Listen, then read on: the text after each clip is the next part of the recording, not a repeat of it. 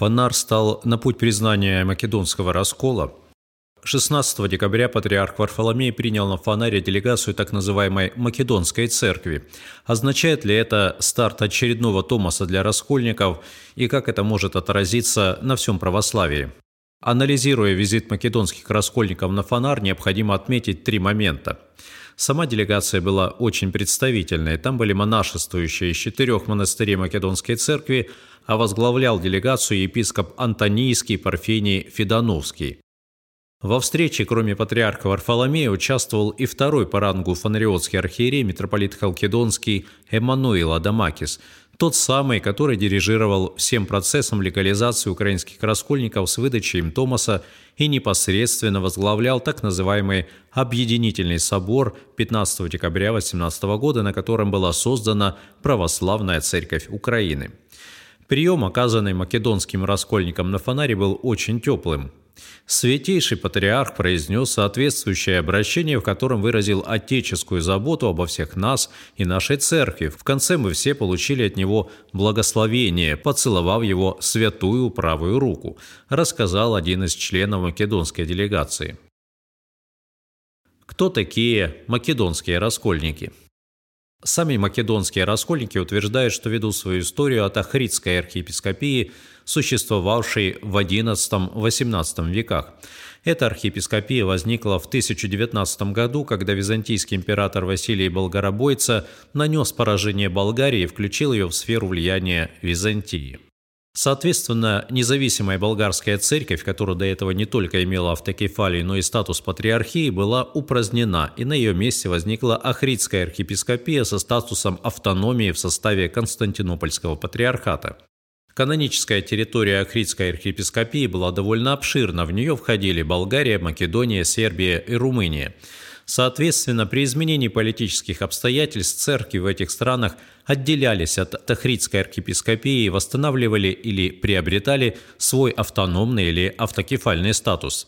В 1767 году турецкий султан упразднил Ахридскую архиепископию, подчинив ее Константинопольскому патриархату в качестве Приспанской митрополии. В 1913 году епископская кафедра в Ахриде переходит в состав Сербской православной церкви. В 15-м – болгарской, в 19-м – снова сербской, в 41-м – снова болгарской, и с 1945 года и до сегодня она находится в составе Сербской православной церкви. Как видим, история очень запутанная, в ней очень много зигзагов, на которые можно при желании спекулировать для удовлетворения различных политических амбиций – так есть исторические основания говорить, что Ахридская архиепископия может выступать в качестве церкви-матери для сербской церкви, но можно также найти аргументы для обратного утверждения, что сербская церковь может быть такой церковью-матерью для Ахридской архиепископии, впрочем, как и болгарская, в состав которой Ахридская архиепископия также находилась какое-то время. После Второй мировой войны Македония вошла в состав Югославии, власти которой поддержали идею создания автономной Македонской православной церкви с центром в Ахриде. Однако этому воспротивилась сербская церковь. Прийти к согласию не удалось, и в 1967 была провозглашена автокефалия православной церкви Республики Македония. Ее не признала ни сербская, ни какая-либо иная поместная церковь, включая Константинопольскую. В 1998 была предпринята попытка уврачевать македонский раскол. Между представителями сербской церкви и македонскими раскольниками начались переговоры, которые длились 4 года и увенчались подписанием Нижского соглашения, согласно которому македонская церковь получала права широчайшей автономии в составе сербской церкви. По сути дела, статус Македонской церкви должен был быть аналогичным статусу Украинской православной церкви, однако политические власти Македонии, стремившиеся максимально оторвать свою страну от Сербии, не позволили иерархам Македонской церкви утвердить Нижское соглашение на соборе. Срыв Нижского соглашения привел к тому, что значительное количество македонских верующих во главе с митрополитом Вележским и Иоанном Вранишковским и большинство монашествующих вышли из раскола и восстановили общение с патриархом сербским. Организационно они образовали Ахридскую архиепископию, решение о создании которой приняла сербская церковь. На сегодняшний момент власти Северной Македонии, современное название Македонии, не признают Ахридскую архиепископию, даже несколько раз арестовывали митрополита Иоанна Воронежковского. Зато раскольническая македонская церковь пользуется их полной поддержкой. Попытки получить автокефалию. Отказ сербской церкви предоставить македонцам автокефалию заставил их искать другие пути для получения желаемого статуса. В 2005-м светские власти Республики Македония обратились к патриарху Варфоломею с просьбой вмешаться и урегулировать канонический статус Македонской церкви. Но в те времена патриарх Варфоломей еще заботился о единстве православия и предпочитал не разжигать конфликт. В 2009-м Македонская церковь решила переименоваться и заявила о принятии исторического названия Ахридская архиепископия – то есть официальное название стало Македонская православная церковь, Ахридская архиепископия. Сделано это было в том числе и потому, что греки объяснили македонцам, что не потерпят слово «Македония» ни в названии церкви, ни в названии самой страны. Объясняется это тем, что в составе Греции существует область с аналогичным названием. Македонцы долго упирались, но в 18 году все же согласились переименовать свою страну в Республику Северная Македония. В 2017-м Синод Македонской Церкви предпринял довольно креативную попытку заиметь статус автокефалии. Он обратился в Болгарскую православную церковь с предложением признать ее своей матерью-церковью в обмен на установление евхаристического общения и последующую автокефалию. Болгары ответили благосклонно, и 27 ноября 2017 года Священный Синод БПЦ принял постановление, что в случае, если Македонская церковь признает ее церковью-матерью, то болгарская церковь обязуется оказать полное содействие, ходатайство и заступничество перед поместными православными церквями, предприняв все, что необходимо для установления канонического статуса МПЦ. Иными словами, попробуют уговорить поместные церкви признать автокефалию македонцев от болгар. В ББЦ была даже создана специальная комиссия по делу Македонской церкви, а патриарх Неофит принимал у себя лидера македонских раскольников. Однако эта идея тоже встретила серьезное сопротивление. Священный Синод Элладской православной церкви заявил о недопустимости вмешательства болгарской церкви в юрисдикцию сербской церкви – а Священный Синод Константинопольского патриархата заявил, что рассматривает действия болгарской церкви как антиканонические на основании того, что автокефалию, по их мнению, может давать только фонар. Болгары пошли на попятную и от почетного звания церкви-матери отказались. Примечательно, что в апреле 2018 года практически одновременно на Фонаре вели переговоры об автокефалии для своих религиозных проектов и президент Украины Петр Порошенко, и президент Македонии Георгий Иванов. Патриарх Варфоломей встретился с обоими, но решил проявить осторожность и не действовать сразу на два фронта. Ну и, конечно, Украина для Фонара была куда более лакомым куском, чем Македония. Поэтому теме автокефалии для Порошенко дали на Фонаре зеленый свет – а президенту Македонии сказали подождать. Впрочем, в январе 2019 года и его, и президента Черногории Мила Джукановича, также продвигавшего свой религиозный проект Черногорской православной церкви, обнадежил так называемый экзарх Константинополя Украине архиепископ Памфилийский Даниил Зелинский. В интервью агентству BBC он заявил – я поддерживаю тезис о том, что у каждого народа, желающего иметь свою православную церковь, должно быть право ее учреждать и просить ее признания другими православными церквями, в том числе, если речь идет о Македонии и Черногории. В начале 2020 года на Фонар для переговоров прибыли экс-премьер Северной Македонии Зоран Заев и исполняющий обязанности премьера Оливер Спасовский. Они провели переговоры с патриархом Варфоломеем об автокефалии для своего религиозного проекта. В македонских СМИ даже появилась информация, что глава Фанара принял апелляцию македонской церкви на решение сербской. Однако патриарх Варфоломей не сделал каких-либо заявлений о начале процесса предоставления македонцам автокефалии. Интересный факт. 9 июля 2019 года российские пранкеры Вавана Lexus опубликовали запись разговора, в котором они, представившись представителями Фонар, попросили у Зора Назаева взятку для патриарха Варфоломея в размере 100 тысяч евро для получения автокефалии. Тот согласился. Заев подтвердил сам факт разговора, а по поводу дачи взятки сказал, что запись смонтирована. Вмешательство Фонара в Украине. В 18 году Константинопольский патриархат вмешался в церковные дела в Украине, и это кардинальным образом поменяло весь расклад. Фонару было очень важно запустить процесс признания ПЦУ поместными церквями. Для этого американские дипломаты, в первую очередь, и фонариоты наносили визиты в православные страны с целью заставить священноначалие соответствующих поместных церквей принять «правильное» в кавычках решение – но кроме этого, Фонар старался воздерживаться от действий, которые могли бы выступить раздражителями в отношении с отдельными поместными церквами.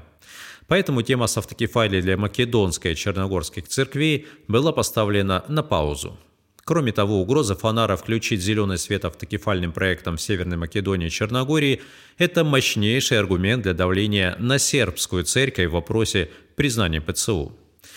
За три года, прошедших с момента создания ПЦУ, эту организацию признали всего три поместные церкви – Элладская, Кипрская и Александрийская. И то с огромными оговорками. Половина киприотских архиереев ПЦУ не признала. В Элладской есть отдельная иерархия, которая придерживается такой же позиции. Так называемые славянские поместные церкви в большинстве своем однозначно заявили о невозможности признания ПЦУ. По факту в православии возник раскол. Наиболее жестко он проявляется в отношении РПЦ и Фанара, между которыми нет евхаристического общения. Следует отметить, что вопрос признания или не признания ПЦУ не существует сам по себе. Он идет в комплексе с двумя другими вопросами, которые продвигает Фанар. Это вопрос признания за Константинопольским патриархом особого положения в православии и исключительных прав во всей церкви, а также вопрос экуменического объединения с католической церковью в самом ближайшем будущем. Большинство иерархов в поместных церквях вполне отдают себе отчет в том, что, признав ПСУ, они тем самым признают главенство фонаров в православии, а признав это главенство, будут вынуждены последовать за фонаром в новую унию с католиками. Сейчас поместные церкви условно делятся на два лагеря. Тех, кто признал главенство фонара, а следовательно и ПЦУ, и тех, кто считает теорию первой без равных – ересью константинопольского папизма и заявляет, что она несовместима с православием. В основном это поместные церкви, которые приняли участие во встрече в Омане в феврале 2020 года. Иерусалимская, русская, польская, сербская, румынская и церковь чешских земель и Словакии. Эти поместные церкви представляют собой примерно 80% всех православных верующих на планете. На сегодняшний день фонариоты поняли, что исчерпали способы давления на эти церкви, а значит, пора уже переходить к дальнейшим действиям, в частности, к проектам легализации македонских и черногорских раскольников.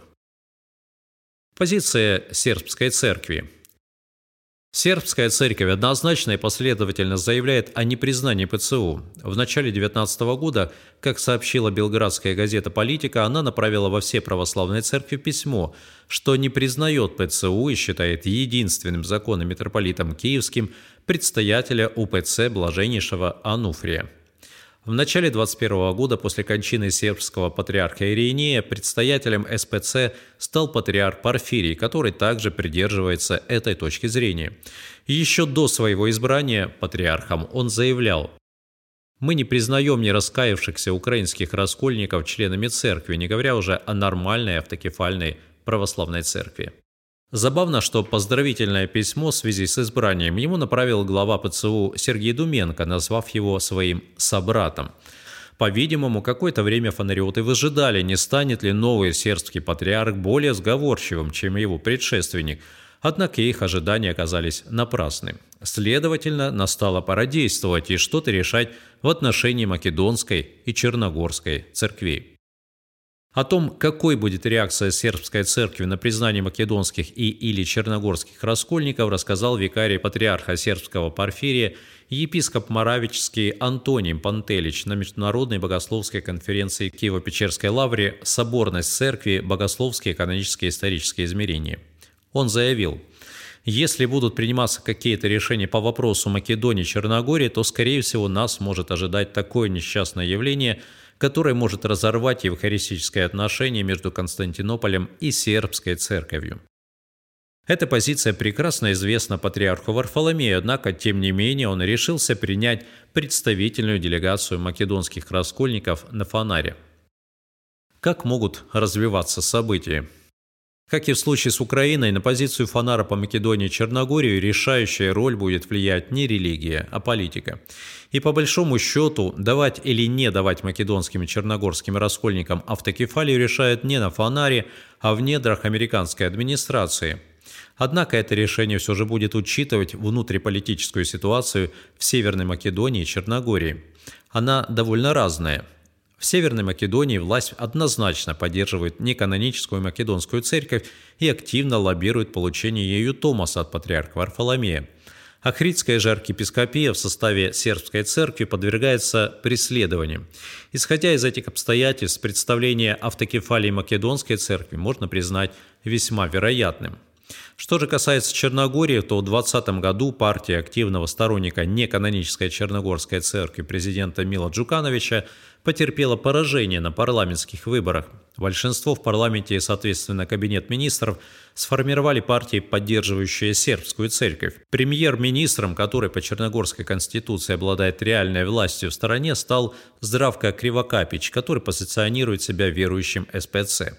Тем не менее, Джуканович сохранил за собой пост президента. После того, как власть Черногории поменялась, Закон, согласно которому практически вся церковная собственность должна была быть передана раскольникам, был отменен. Однако сегодня нельзя сказать, что власть однозначно благоволит сербской церкви. В мае 21-го Кривокапич в самый последний момент отказался подписать сербской церковью базовое соглашение о правовом статусе. Сербские СМИ высказали мнение, что это было сделано под давлением посольств западных стран. СПЦ заявила, что неподписание данного соглашения представляет собой акт открытой дискриминации. Исходя из этого, можно утверждать, что если американским дипломатам не удастся убедить власти Черногории опять вернуться к поддержке проекта автокефалии Черногорской церкви, в Украине подобный разворот произошел, то Томаса для этой религиозной структуры не будет. Если же Кривокапич проявит слабость и поддержит этот проект, тогда с большой долей вероятности вслед за македонскими раскольниками свой Томас получат и раскольники черногорские. Последствия для православия в случае такого развития событий предвидеть несложно. Сербская церковь разорвет евхаристическое общение с фонаром, переговоры в оманском формате получат новый мощный импульс для своей активизации, а те поместные православные церкви, которые еще не определились, вынуждены будут решать этот вопрос как можно скорее.